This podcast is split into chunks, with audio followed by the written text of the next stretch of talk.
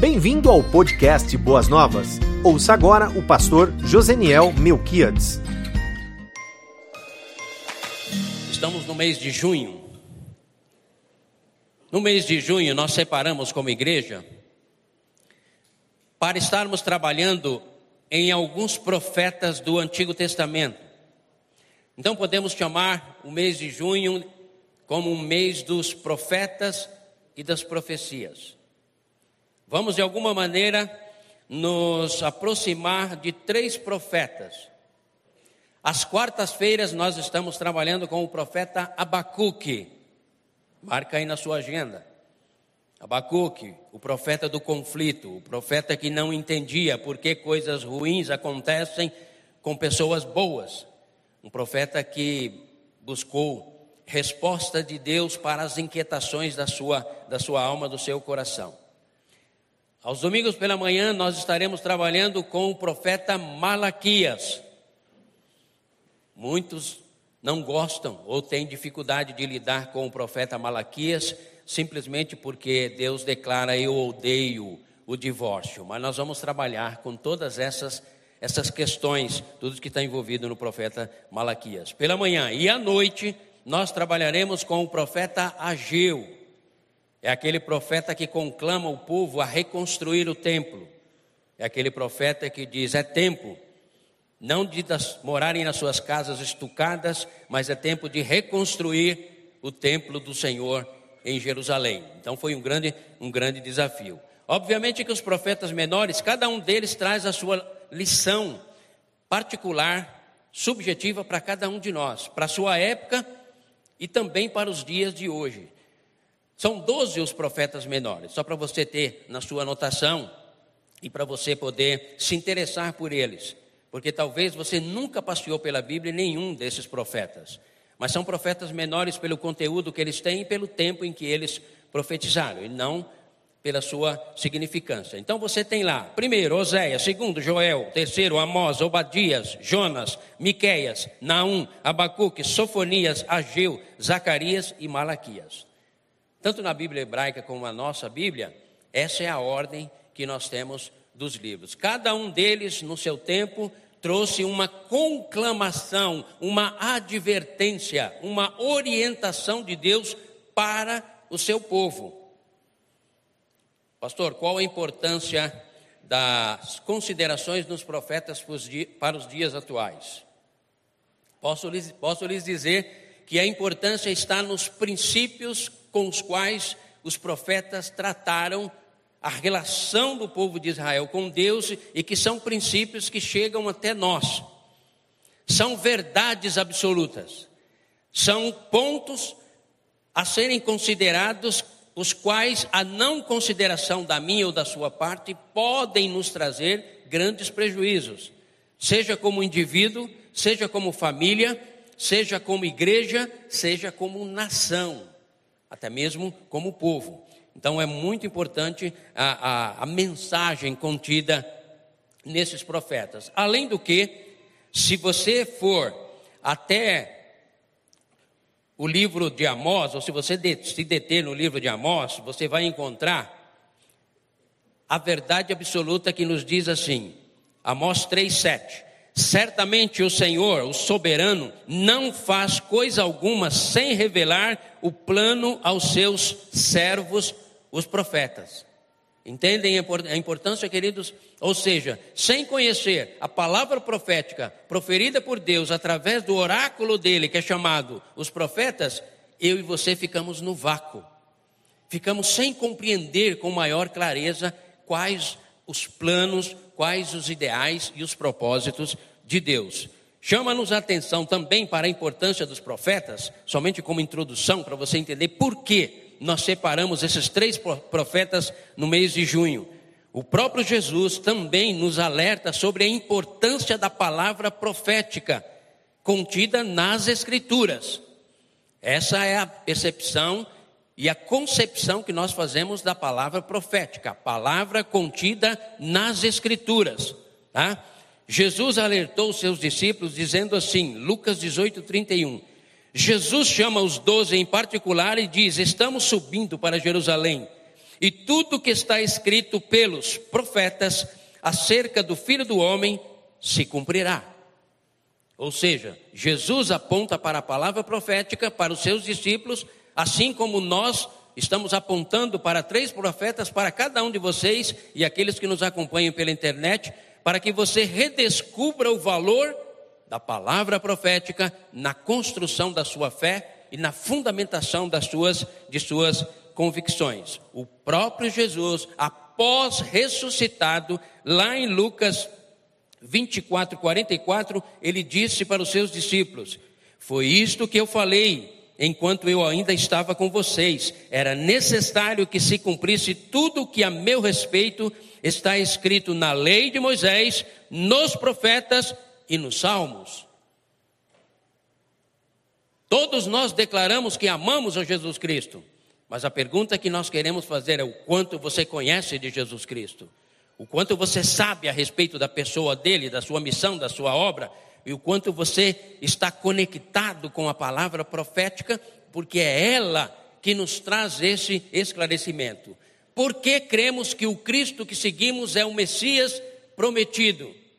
Porque o esboço dele já estava estampado nos profetas, nos Salmos e no próprio Moisés. Por isso, eu e você podemos ficar sentados na nossa fé, tranquilos, em paz, sabendo que cremos e seguimos o único redentor, Jesus Cristo, o Filho de Deus, declarado em poder e glória pelo Pai, tendo testemunho das, da profecia tendo testemunho do próprio Deus, esse é meu filho amado em quem me comprazo, e tendo testemunho das suas obras, que ratifica e autentica que eu e você estamos seguindo a verdade absoluta de Deus. Amém, queridos? Oh, como isso é precioso para todos nós. Abraão, segundo a parábola de Jesus em Lucas 16, Lucas 16, 29, Abraão estava lá no seu seio e o homem que foi condenado para viver afastado lá ao longe, dizia: Pai Abraão, tem misericórdia de mim, manda Lázaro à casa de meu pai, anunciar aos meus cinco irmãos para que eles não venham para esse lugar de tormento. Qual foi a resposta de Abraão? Lá eles têm Moisés e os profetas, a lei e a palavra profética. Ouçam-nos, porque mesmo que um morto ressuscitasse, e voltasse a comunicar a verdade para eles, nem assim eles o creriam. Percebem, queridos, a importância da palavra profética no conteúdo e no contexto bíblico é de sumo valor, principalmente para nós cristãos do século 21, tão racionais, tão cheios de autonomia, tão cheios de direitos. Nós precisamos entender que a palavra profética deve ser o alicerce da nossa fé, da nossa compreensão a respeito de Deus em todos, em todos os aspectos. Pedro também vai nos dizer assim, 2 Pedro 1,19: Assim temos ainda mais firme a palavra dos profetas, e vocês farão bem se a ela prestarem atenção, como uma candeia que brilha em lugar escuro, até que o dia clareie e a estrela da alva nasça no coração de vocês. Por isso, a Igreja Batista Boas Novas separou esses três profetas para nós estarmos considerando eles ao longo de todo esse mês. Vocês estão convidados. Façam esforço, queridos, de virem no meio de semana para aprenderem com o profeta Abacuque. Façam esforço para estarem nos domingos pela manhã, continuamente, assiduamente, para aprendermos junto Malaquias e Ageu. E podem ter certeza, que nós teremos uma compreensão muito maior a respeito dos planos de Deus. Malaquias capítulo 1 é o texto nosso, no dia de hoje, é o, é texto introdutório. Malaquias capítulo 1. Malaquias, meu mensageiro, significa. Esse é o significado do nome ou da palavra Malaquias. Escrito lá pelo ano 450, 400 antes de Cristo. É um profeta pós-exílico depois do exílio da Babilônia, esse profeta vai pronunciar a vontade de Deus para o povo. Passaram-se já, já haviam passado mais ou menos uns 70 ou 75 anos. que Jerusalém já estava em reconstrução, o templo já estava em atividade, os cerimoniais já estavam sendo executados, mas Deus levanta Malaquias para corrigir rota. Esse é o grande desafio dos profetas. Eles nunca foram bem quistos, principalmente no seio familiar. Foi Jesus quem disse que o profeta não tem valor na sua própria terra ou na sua própria pátria, porque o profeta não é agradável. Uma palavra profética, se você, se você está esperando uma palavra profética ou uma palavra dos profetas que seja mel para adocicar os seus lábios, o seu coração, esquece. A palavra profética, no geral, tem uma correção, tem uma advertência, tem um, uma mudança de rumo, mas tudo isso é suave ao coração que aceita a disciplina, a orientação de Deus, porque isso vai produzir vida. Bênção. Capítulo 1 de Malaquias, eu vou ler pausadamente para vocês, porque aí nós vamos nós vamos comentando o que Malaquias ou o que Deus quis comunicar ou quer comunicar para mim e para você nesta nesta manhã. Malaquias capítulo 1, versículo 1 uma advertência. Dois pontos. Uma advertência. A palavra do Senhor contra Israel por meio de Malaquias não era a favor, era contra. Não era de aprovação, era de correção de rotas. Não era de aplauso ou exaltação, era de repreensão para algo que estava acontecendo no meio daquele povo e que estava corroendo como um câncer a espiritualidade daquele povo. Nos primeiros cinco versículos, nós vamos encontrar Deus fazendo uma afirmação de uma atitude dele para com Israel.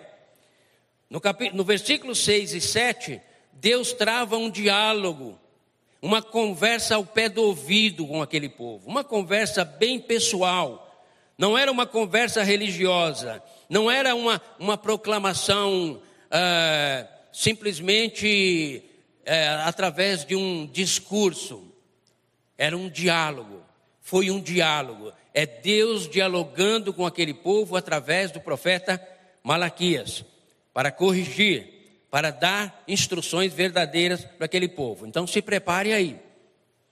Porque se em algum momento você se sentir desafiado ou desafiada a corrigir rotas na sua, na sua vida, esse é o objetivo mesmo.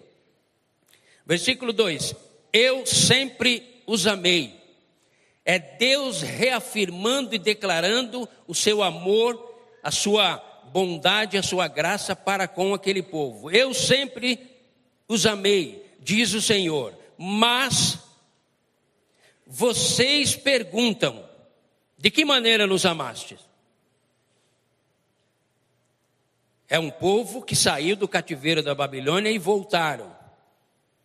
Mas parece que o isolamento social que eles enfrentaram lá na Babilônia, longe da sua terra, longe do seu templo e da adoração, roubou deles a percepção de quem é Deus e o que ele fez por eles ao longo da história. Daí nasce essa indagação, essa inquietação no coração daquele povo.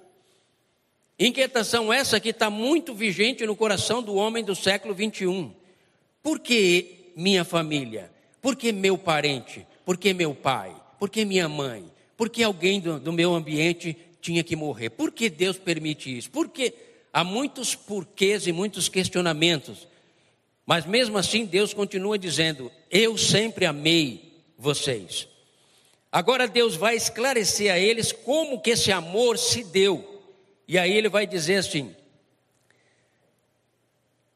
Mas vocês perguntam: De que maneira nos amastes?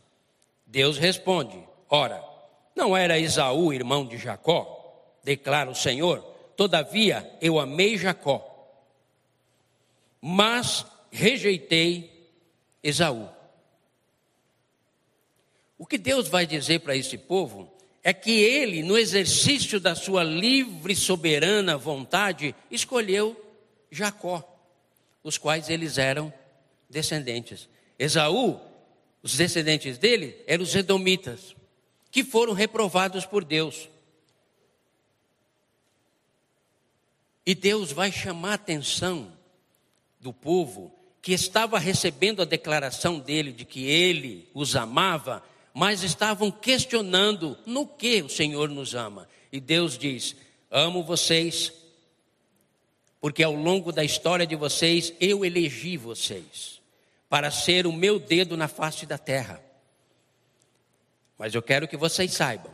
Aí Deus usa o profeta Ezequiel. Lá no 36, Deus diz: Eu quero que vocês saibam que eu separei vocês por zelo ao meu nome. Não é porque sois melhores do que as outras nações, é que eu, no exercício da minha livre, espontânea vontade e soberana, eu escolhi Jacó. Paulo vai tratar sobre isso em Romanos 9, quando ele vai dizer: olha, Deus assim o quis, e nós não temos direito algum de questioná-lo. Podemos perguntar, dai-me compreensão a respeito do teu amor, da tua graça e da tua misericórdia, mas não questioná-lo. E a, o povo nessa época do profeta Malaquias, eles estavam questionando, eles gostavam muito de questionar. Eles se achavam sempre nos direitos. E isso leva à arrogância, porque, queridos, deixa eu dar uma máxima para vocês. Toda reivindicação, existe um nível, reivindicação em relação a Deus, busca em relação a Deus para obter compreensão, existe um nível e um padrão de legitimidade. Quando você ultrapassa esse padrão, essa linha tênue, você cai na ilegitimidade. E o teu questionamento passa a ser uma afronta a Deus. Nunca se esqueça que foi isso que aconteceu com o povo ao longo do deserto. Lá no Egito era melhor. Tirou-nos para nos matar no deserto. E aí o povo, na murmuração dos seus corações, questionando a Deus, eles provocaram a ira de Deus, a desaprovação do Deus Todo-Poderoso. Versículo 4, versículo 3: Mas rejeitei Esaú Transformei suas montanhas em terras devastadas e as terras de sua herança em morada de chacais do deserto. Embora Edom, que é os descendentes de Esaú, os edomitas, afirmem: fomos esmagados, mas reconstruiremos as ruínas. Assim diz o Senhor dos Exércitos: podem, podem construir, mas eu demolirei. Eles serão chamados terra perversa, povo contra quem o Senhor está irado para sempre. Vocês, falando para aquele povo pós-cativeiro, os povos de Jerusalém, vocês verão isso com os próprios olhos e exclamarão: Grande é o Senhor, até mesmo além das fronteiras de Israel.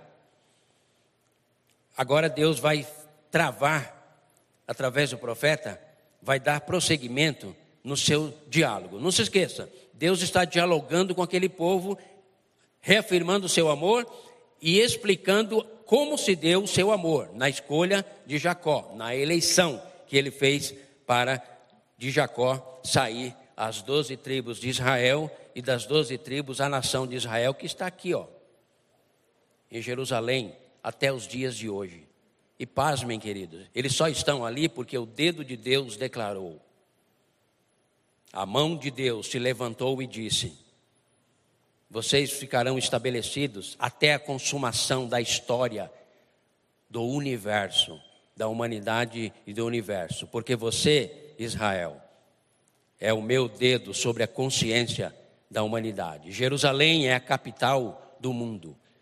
E quando Deus diz que algo vai acontecer, ele levanta a sua mão e diz: Certamente, não tendo ninguém maior do que eu, por quem jurar, eu declaro Certamente, assim diz o Senhor: moverei o meu espírito pelos quatro cantos da terra.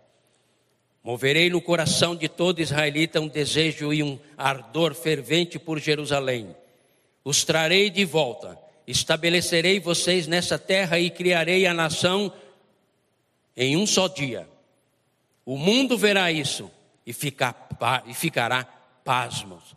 Sabe por quê? Porque através do meu profeta eu declaro os desejos e os intentos do meu coração. Em maio de 1948 foi criado, reconhecido legitimamente universalmente, internacionalmente, o Estado de Israel na Palestina, contrariando toda a lógica humana. Sabe por quê? Porque a palavra profética de Deus diz: toda palavra que procede da boca do Senhor não volta para ele próprio vazia, mas fará o que apraz o meu coração, o que determina a minha mente. Então é tudo isso que está envolvido nesse contexto de Deus tratando esse povo.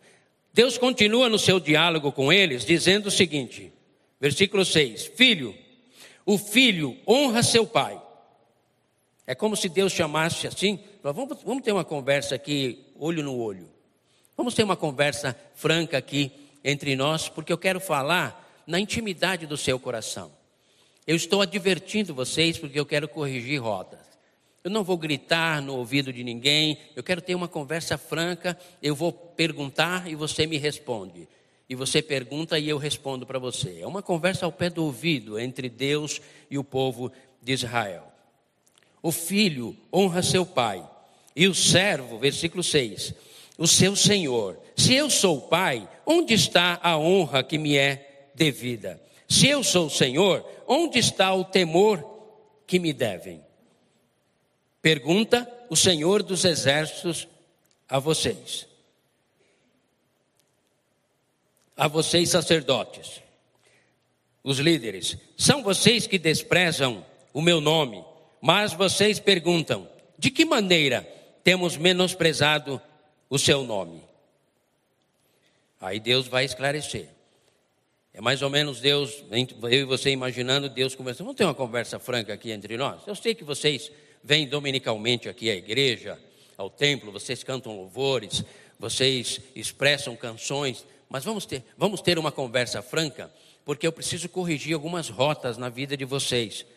Porque eu tenho feito uma leitura, não nas expressões externas que vocês prestam a mim no culto, mas eu tenho feito uma leitura e uma observação de quem vocês são no íntimo do seu ser. E eu me preocupo não com o que você demonstra a meu respeito, mas com o que você é de fato no íntimo da sua alma. Então vamos ter, vamos ter essa conversa, essa conversa franca. São vocês que desprezam o meu nome, mas vocês perguntam: de que maneira temos desprezado o teu nome? Aí no versículo 7, Deus vai narrar, descrever o que estava acontecendo e que na inconsciência do coração e da mente, no endurecimento, na no costume religioso ritualista daquele povo, eles estavam tendo atitudes que Deus estava desaprovando e eles achavam que estavam abafando, que estavam sendo agradáveis, aceitos por Deus. E Deus vem na direção do profeta, na direção deste povo através do profeta, para dizer assim, ó, no versículo 7: Vocês desprezam o meu nome quando vocês trazem comida impura ao meu altar. E mesmo assim ainda perguntam de que maneira te desonramos. Vou repetir para vocês: é ao dizerem que a mesa do Senhor é desprezível. O que estava acontecendo com aquele povo? Eles já havia sido restituído ou instituído o culto a Deus. Esdras já havia feito isso, Neemias juntamente, Ageu e Zacarias estavam nesse processo. A adoração, a leitura da lei. Lembram-se de quando Esdras chama o povo e fica de manhã à noite, o povo chora, o povo pranteia, o povo se quebranta e tal. Mas aquele momento não permaneceu como uma forma de transformação na vida daquele povo. Passaram-se algumas décadas e eles caíram no ritualismo. Risco esse que eu e você podemos perfeitamente cair de irmos, entrarmos e sairmos deste lugar achando que estamos agradando a Deus, mas quando na verdade entramos uma pessoa, quando saímos somos outra pessoa. Mas achamos que os cânticos, os louvores que prestamos e as orações que fazemos a Deus já é o suficiente. E Deus vem na nossa direção, foi na direção daquele povo, numa advertência e vem na minha e na sua direção também como advertência para corrigir rotas. E nessa, nessa conversa tete a tete, olho no olho, ele vai dizer: Olha, vocês, no versículo 7, vocês, vocês dizem, vocês, vocês trazem comida impura, pão bolorado, resto, resto de comida, o que sobrou, porque vocês se acostumaram a estar na minha presença, vocês se tornaram ortodoxos, ritualistas, só que isso não tem feito, não tem causado efeito nenhum na vida de vocês. Porque você é religioso, você é religiosa, e você vem se queixando que eu não te abençoo, você vem te queixando que eu não me manifesto a você, é exatamente por conta disso. É porque você tem confundido a minha pessoa com os ídolos. Você tem oferecido culto a mim, como os pagãos prestam os cultos às suas divindades, e eu não recebo resto, sobra. Eu sou o Deus da primazia. Eu exijo e quero e determino para mim, diz o Senhor, o primogênito, o que tem de melhor. Será que vocês não aprenderam nem com a história do Éden? Aquele que ofereceu o melhor, Abel, foi aceito a sua adoração, o seu culto, o seu louvor. Aquele que ofereceu o resto, Caim, foi desaprovado e sofreu todos os danos, efeitos colaterais da desaprovação de Deus. Será que a história, ao longo da história, vocês vêm reincidindo nos mesmos erros no que diz respeito a mim? Vocês têm trazido comida, sobra, resto, quando na verdade eu valorizo e checo e avalio e derramo a bênção sobre aquele que amarás o Senhor teu Deus de todo o teu coração, de toda a tua força, de toda a tua alma, de todo o teu entendimento, e ao teu próximo, como a ti mesmo. É isso que eu quero que seja estabelecido na sua mente, e se assim não for, você corre risco de ser desaprovado. Versículo 8. Na hora de trazerem animais, na hora, de trazerem animais cegos para sacrificar, vocês não veem mal algum. Na hora de trazerem animais aleijados e doentes como oferta, também vocês não veem mal algum. Vocês entendem com quem vocês estão lidando? Vocês entendem com quem vocês estão se relacionando? Vocês entendem quem sou eu? o Deus e Senhor do universo, cujas milícias celestiais prostram-se diante de mim, cantando: Santo, Santo, Santo é o Senhor dos exércitos, Sua glória está em toda a terra. Vocês entendem com quem vocês estão se relacionando?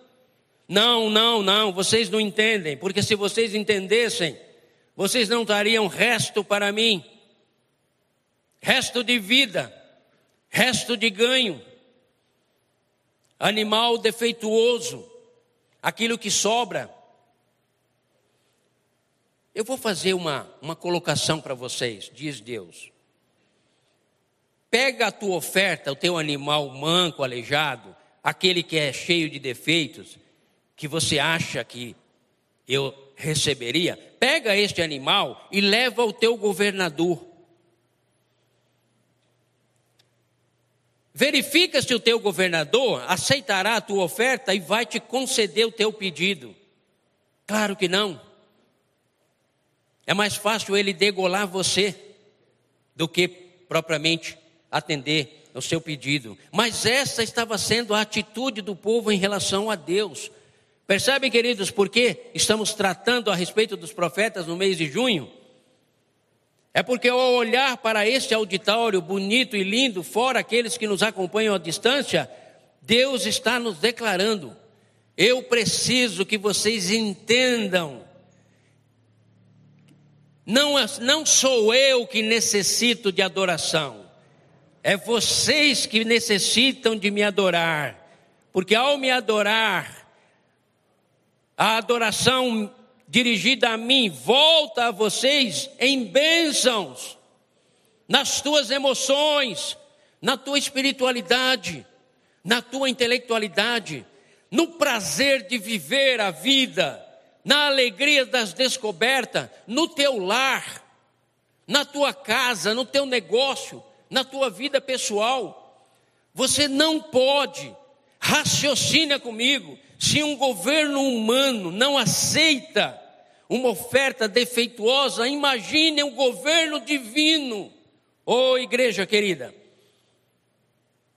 você precisa mudar, você e eu precisamos mudar de atitude para com o Deus Todo-Poderoso, em todas as dimensões que envolvem a nossa vida.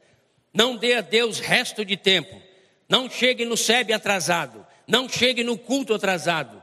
Não venha à igreja quando você não tem o que fazer. Não venha adorar a Deus e prestar culto a Ele, porque não há nada que ocupe o seu tempo. Seu tempo está sobrando, por isso eu vou à igreja hoje. Não, isso é sobra. Vou ao templo hoje, porque o Santo, Santo, Santo está presente lá e ele é digno de ser adorado. E eu não quero, eu não devo, eu não posso oferecer a Deus cordeiro aleijado ou manco. Levarei o que é de melhor, entrarei diante da Sua presença com sacrifícios de louvor e darei a Ele a adoração que somente Ele é digno de receber, na totalidade do meu ser, ao vir adorá-lo presencialmente, eu estarei, corpo, alma e espírito, integralmente diante dele, dizendo: Ó oh Deus, eis-me aqui, oferecendo-me a mim mesmo como sacrifício diante do teu altar. Deus Todo-Poderoso, corrige as rotas da minha vida, corrige a minha moralidade a minha sexualidade, corrige tudo aquilo que compõe a minha existência, porque eu não quero ser um cordeiro defeituoso, um animal machucado ou manco.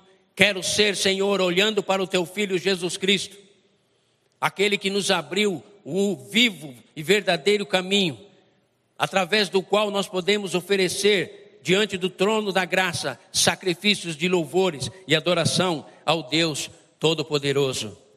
Oh Deus amado, nos ajude como igreja, Senhor Deus, porque é o que nós não queremos, não desejamos, é ver o teu povo manquitolando nas suas vidas espirituais, por não entenderem quem tu és, Senhor, a tua glória, a tua grandeza e a tua beleza. Ajude-nos, ó Deus, esta é a nossa oração nesta manhã, a contemplarmos a Ti na beleza da tua santidade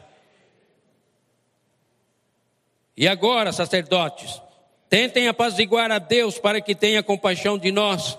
Será que com esse tipo de oferta ele nos atenderá? Pergunta o Senhor dos Exércitos. Ah, como eu gostaria, diz Deus. Deus estava tão indignado e reprovando as atitudes daquele povo, que Deus diz assim: Ah, se houvesse uma, uma pessoa que fechasse as portas do templo, assim ao menos não acenderia o fogo do meu altar inutilmente. Não tenho prazer em vocês, diz o Senhor. Não aceitarei as suas ofertas. Palavra dura, queridos. Mas se você dá o resto para Deus, tem dado o resto para Ele, é exatamente essa palavra que vem na minha e na sua direção para corrigir rotas, não é para nos punir, é para nos dar um alento, uma nova direção nas nossas vidas. E é duro quando Deus diz: Não tenho prazer em vocês, naquilo que vocês estão realizando, porque vocês estão menosprezando o meu altar.